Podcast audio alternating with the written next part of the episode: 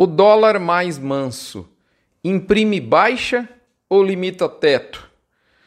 Esse é o nosso Mini Front, edição número 523, que está indo ao ar no final, primeiro final de semana de junho. E esse é esse, esse título, essa pergunta é de longe, né? A, talvez a, a maior inquietude que brotou na mente do produtor, do mercado pecuário de maneira geral, nessa última semana, que foi a primeira semana, uma semana mais curta, uma semana com feriado, né? E eu estava aqui pensando sobre, sobre qual tema a gente ia falar no mini front e de cara ficou fácil de escolher dessa vez. Moçada, como vocês sabem, eu tenho um famoso bordão sobre o futuro dos preços que eu já devo ter repetido aqui centenas de vezes. Esse bordão, na verdade, seria um bom resumo do que foi essa semana para o mercado pecuário.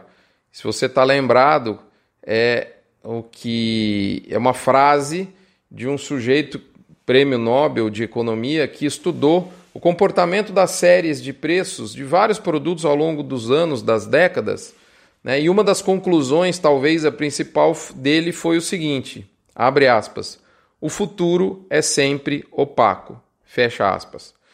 A opacidade, no caso da pecuária, nessa semana veio em carga máxima e começou com notícias importantes e, notícias antagônicas em termos de tendências de preço. E eu vou elencar aqui abaixo os nossos destaques para a gente entender melhor e tentar elaborar em cima na sequência no encerramento desse mini front, beleza? Vamos lá então. Primeiro destaque da semana, moçada. É, eu coletei diretamente lá da Ásia notícias assim, como a gente costuma dizer no interior, né? Briga de cachorro grande. Eu quero dizer que essa briga, no bom sentido, está ocorrendo com relação ao preço das ofertas de carne dos frigoríficos exportadores. Então, de um lado, os importadores dizem que não vão aceitar os aumentos que estão ocorrendo né, nas ofertas de venda dos frigoríficos brasileiros aumentos em sequência e aumento em, aumentos em percentuais relevantes. Isso já tem acontecido há algumas semanas ou talvez quinzenas. Em função disso, o mercado de venda de exportação deu uma, uma certa travada com alguns clientes, notadamente clientes maiores que trabalham atacado, por exemplo, lá na China. É, mas no meio para o fim dessa semana, algumas informações mostram que os negócios voltaram a fluir o frigorífico brasileiro parece que voltou mais disposto a negociar é, com preços menores do que o que ele desejava inicialmente, mas ainda um pouco maiores do que os, os importadores, principalmente os chineses, queriam. O fato é que não está tendo muita saída para quem quer comprar proteína nesse nosso planeta Terra. Os preços internacionais estão em alta essa alta ela é multiespécie, ela é multiproteína e eles vão seguir dessa forma. Segundo destaque, moçada, o mercado físico começa a sinalizar um cenário que a gente vem descrevendo, quase que desenhando aqui já há algumas semanas, um cenário da mais absoluta restrição de oferta de gado para abate, que já está já tá no nosso radar, como você sabe. As escalas começaram a encurtar escancarando a dificuldade de compra de matéria-prima que, para mim, está apenas se avizinhando. Os preços retornaram mais folgadamente aos maiores patamares vistos no ano, que foi em abril. Se o boi é firme, o atacado de carne não fica atrás, depois da virada de mês acompanhada de feriado. Isso também ocorreu. E aconteceu muito porque a disponibilidade de produto está muito apertada nesse momento. Terceiro destaque nosso: o indicador CPEA B3 pariu, para usar um termo é, do Leandro Bovo que foi usado essa semana, achei muito bacana. o, o indicador pariu referências de mercado totalmente desalinhadas com o que a gente está vendo no mercado físico. E a gente imagina que isso seja consequência do volume extremamente reduzido de negócios ainda mais em uma semana com feriado. Estou dizendo principalmente do indicador do dia 2, por volta aí de 307 reais em São Paulo, é, abaixo é, por exemplo, de muitos preços negociados no Mato Grosso do Sul essa semana. Quarto destaque, o CPEA, nesse estilo dente de cachorro, por que, que eu falo dente de cachorro, né? Ele alternou, vem alternando valores, ora, desviados para cima do que seria uma média razoável de mercado, no nosso entendimento, no entendimento de muita gente que, que, que tem contato com o mercado físico de São Paulo. Posso dar o exemplo dos dias 28 e 31 de maio, com CPEA lá para 317, lá vai fumaça e ora desviados para baixo, como por exemplo no dia 2 de junho a 307 reais. Então, assim, uma queda de 10 reais no indicador que não tem a menor relação com o que está acontecendo no físico. A gente pode dizer que o físico está no sentido contrário, de maneira muito clara, límpida e transparente.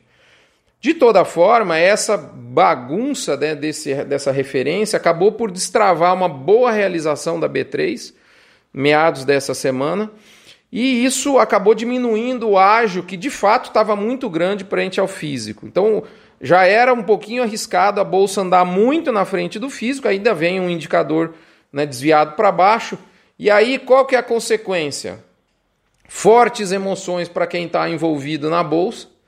Né? E por outro lado, esse movimento potencialmente pode gerar boas oportunidades. Mas assim, não se esqueça. Isso é muito importante. Oportunidade só é oportunidade enquanto nem todos estão vendo. Depois que todo mundo enxerga, já não é mais oportunidade. Quinto destaque, moçada.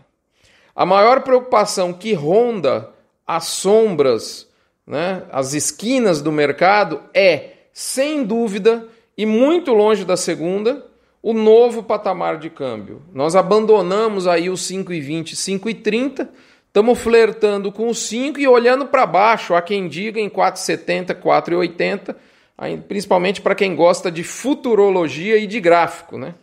Nós completamos uma semana inteirinha com a nossa carne balizada, com 60 dólares e mais uns tico-tico por arroba. Fato que não ocorria desde agosto de 2011, ou seja, quase uma década. A pergunta que não quer calar é: o real mais forte vai imprimir baixa nas commodities, boi e milho? Sexto ponto para a gente finalizar o sexto destaque. Por fim, e quase despercebido, o Bezerro cravou na última terça o valor de R$ 3.216 com 58 centavos por cabeça. Esse é o maior valor nominal da série histórica. Então, assim, ninguém quase falou disso, ninguém percebeu. O, o bezerro, mais ou menos como um mineirinho come quieto, né, cravou o nosso recorde, no, novo recorde da série. Do CPE, é um recorde bastante antigo, bastante longínquo, né? Bom, e aí? O que, que esses seis pontos de destaque, na minha opinião, querem dizer? E eu digo isso em nome das nossas empresas parceiras, MSD Saúde e reprodução animal, Vmax, aditivo à base de virginiamicina da Fibro, Nutron Cargill, marcas consolidadas da pecuária de corte brasileira, o PL Pronutiva, que une proteção mais biosoluções para que você tenha uma saúde vegetal da sua pastagem plena, Cicobi Cred Goiás, aonde você encontra gente que fala a língua da pecuária no sistema financeiro e encontra o melhor aplicativo de movimentação financeira, pagar o seu boleto, DDA, Pix, TED, por aí vai. É o melhor do mercado, eu posso garantir porque eu uso. Boitel da Agropecuária Grande Lago de Jussara, Goiás, onde o nosso bovino confinado está engordando. Mas, além desses parceiros, com muito carinho, a gente sempre fala que dá o flex, identificação animal, o resto é brinco. Gerente de pasto que une um tripé de soluções para que você maneje pastagem de forma eficiente. Você tem um software, você tem um método, tá certo? E você tem um, um aplicativo para que você possa, é, é, junto com a consultoria, né, que é o terceiro ponto, o terceiro pilar, é o software, o método e a consultoria para você gerenciar pastagens. E por fim, a nossa querida Asbran associação que reúne 80% da suplementação mineral do Brasil, lá do nosso Daniel Guidolin. Moçada, seis pontos de destaque E o que fica na nossa mente depois de tudo isso ainda é a questão do dólar. E aí vem a pergunta que dá o título a esse fronte, porque eu falei, falei, falei, e nada de resolver a sua maior agonia, que é responder essa pergunta: o boi vai ceder em função do câmbio? Primeiro lugar, ai, se eu tivesse certeza.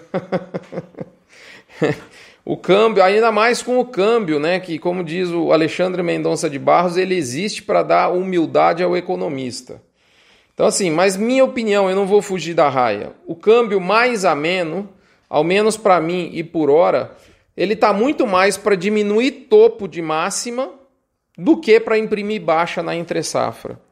O pibão que está saindo do forno e virando realidade, vide o resultado do primeiro trimestre, puxado muito pela pecuária, pelos investi pela agropecuária, pelos investimentos, deixará 80% do nosso mercado, no nosso consumo, que é o mercado interno, mais ativo. Mais atividade econômica significa maior consumo de proteína.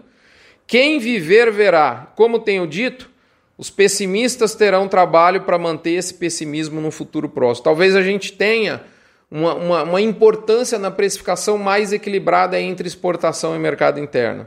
Moçada, é isso. Obrigado pela audiência, pela paciência. Um abraço para o Rubiquinho, para o Hospital de Amor a quem eu mando meu carinho. Hoje, essa semana eu tive contato pessoal com o Rubiquinho em função de um colega né, que teve o pai acometido pela, pela, pela doença, pelo câncer, né, e a gente tem todo o respaldo lá do Hospital de Amor. Não se esqueçam da campanha do Agro contra o Câncer doando um real por cabeça batida. Não esvazia seu bolso e enche, enche de fé, chance de cura e esperança alguém que precisa tanto nesse momento. Obrigado, pessoal. Espero que vocês estejam bem. Saúde. Fiquem com Deus. Até a próxima. Nos encontramos aqui.